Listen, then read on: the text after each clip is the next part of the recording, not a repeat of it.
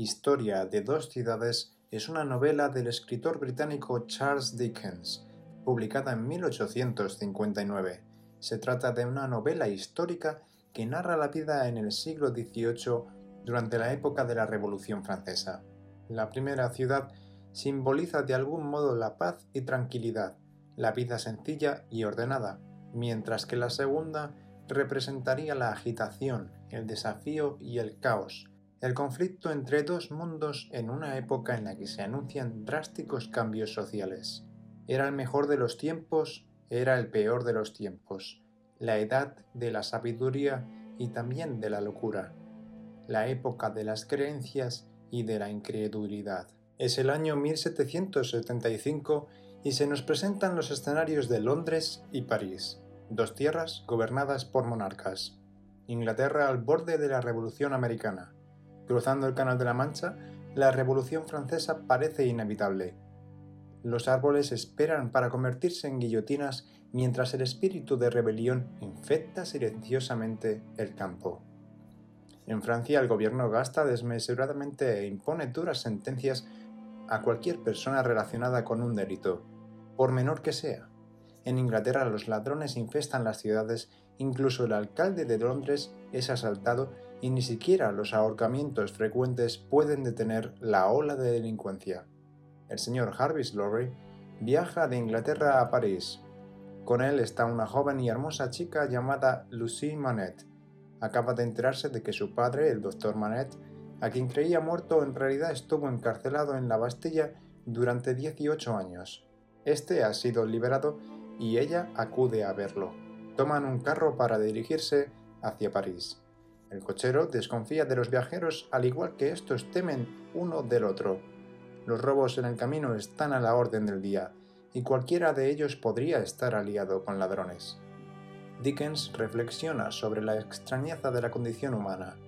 Todos somos extraños, los unos para los otros. No importa qué tan cerca, siempre permanecemos alienados el uno del otro por nuestras individualidades únicas capta los extremos de idealismo y de terror del periodo revolucionario a finales del siglo XVIII. En la apertura de la novela no se presenta ningún personaje relacionado directamente con la trama, lo que refleja la elección de Dickens de centrarse en el escenario más que en la caracterización de los individuos de la novela. Nos trasladamos a Francia. Fuera de una tienda de vinos en los suburbios parisinos, un barril de vino cae accidentalmente y se rompe en la calle. Las personas de alrededor se apresuran a beber el vino del suelo lo sorben de las alcantarillas, lamen los fragmentos del barril roto. Cuando el vino se acaba, la gente vuelve a las actividades de su vida cotidiana.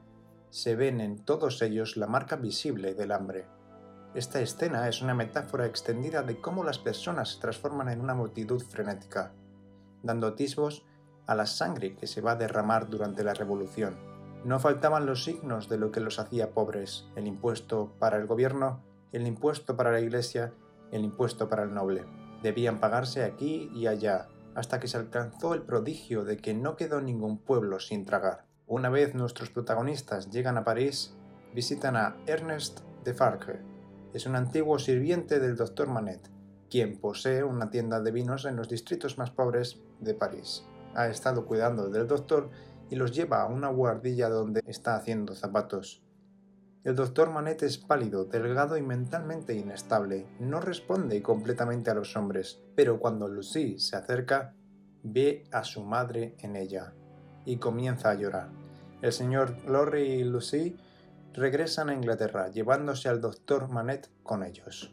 En 1780, el emigrado francés Charles Dernay es juzgado en Londres por traición a la corona británica. Los principales testigos en su contra son dos espías británicos. Afirman que reconocerían a este en cualquier lugar, pero el abogado de Darnay señala que su colega en la corte, Carton, tiene un gran parecido con el prisionero, por lo que Darnay es absuelto. La tensión social en Francia crece cuando un renombrado marqués atropella a un niño con su carruaje. Seguidamente arroja unas monedas de oro por la ventanilla debido a su estatus social, no sufre consecuencias, pero luego será asesinado mientras duerme por el padre del niño. Más tarde en Londres, el Dr. Manette es un hombre nuevo. Él y Lucy viven en una pequeña casa en Londres. No tienen mucho dinero, pero están felices de estar al fin juntos. Un año después, Charles Dernay está de vuelta en Inglaterra, trabajando felizmente como tutor de francés. Ha estado enamorado de Lucy desde que la conoció. Finalmente le pide permiso a su padre para hacerle saber sus sentimientos.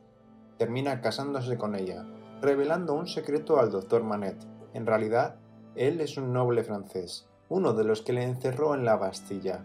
Sin embargo, para el doctor esto es agua pasada y lo perdona. A medida que pasan los años, Lucy y Charles forman una familia en Inglaterra. Lorry encuentra un segundo hogar con ellos. Carton es aceptado como un amigo cercano de la familia. En julio de 1789 la revolución comienza con la toma de la Bastilla los revolucionarios han asumido el control de Francia. En todo el campo, los funcionarios locales y otros representantes de la aristocracia son asesinados. Darnay decide regresar de nuevo a Francia, pues una persona será condenada a morir por su culpa. Al llegar, este es capturado y encarcelado. La oscuridad del miedo y de la esclavitud mantendrá a los perros obedientes al látigo, mientras este techo cierre la puerta. Los temas del encarcelamiento y el destino se fusionan a medida que Darnay queda encerrado. La adición del narrador de las palabras o la muerte al lema de la revolución muestra que sus ideales han sido pervertidos. La revolución se ha convertido en una tiranía. Después de que se declarara la República en Francia en 1792, comenzó el reino del terror, un periodo de espionaje miedo y un número creciente de ejecuciones. La guillotina, una herramienta para facilitar la ejecución, se ha convertido en un ídolo sacrílego en lugar de Cristo. Esto indica que la compasión en Francia está muerta. Con la esperanza de salvar a Darnay, el doctor Manette, Lucy y Jerry acuden en su ayuda. En su regreso a París, el doctor Manette representa la redención a través del sufrimiento ha sido devuelto a su vida anterior y el sufrimiento le ha proporcionado poder político dentro de la revolución. No basta que los revolucionarios encarcelen a sus enemigos, deben matarlos. Sin embargo, el doctor tiene credibilidad entre los revolucionarios y es considerado un héroe debido a que fue prisionero de la Bastilla y sobrevivió. Gracias a su labia, Darnay es liberado. Pero tras unas horas de su liberación se lanzan nuevas acusaciones, siendo nuevamente arrancado de su familia. La revolución exige que los revolucionarios estén dispuestos a sacrificar la vida de otros, incluso de familiares, sin dudarlo. El poder político de Manet no puede resistir al tirón del destino y la historia o el deseo de sangre que todo lo consume de la revolución. Durante el juicio de Darnay aparecen nuevas denuncias y un manuscrito que se encontró al registrar la celda de prisión del Dr. Manet. En el manuscrito había dejado constancia de que su encarcelamiento fue a manos de familiares de Darnay. La carta cuenta la historia del encarcelamiento de Manet, personificando el egoísmo y la crueldad del poder aristocrático. Toman lo que quieren, cuando quieren y por cualquier medio necesario, el jurado lo toma como prueba irrefutable de la culpabilidad de Darnay y lo condenan a morir en la guillotina a la tarde siguiente. Ni Darnay ni el doctor Manet estaban al tanto de sus verdaderos legados. No controlan sus propios destinos. En una tienda de vinos, Carton se entera de la ejecución inminente de Darnay y de un plan para enviar a Lucy y a su hija a la guillotina después. Carton quiere salvar a Darnay, en parte por su bien, pero en mayor medida debido a sus sentimientos por Lucy. Visita a Lorry y le advierte de que Lucy y su familia deben estar listos para huir al día siguiente. Poco antes de que comiencen las ejecuciones, Carton pone en práctica su plan y con la ayuda de un espía obtiene acceso a la celda de prisión de Darnay. Tiene la intención de ser ejecutado en lugar de Darnay. Le droga e intercambia la ropa con él. Luego le dice al guardia que se lo lleve quedando libre. El hecho de que Carton no tenga la obligación de hacer su sacrificio solo aumenta su poder simbólico.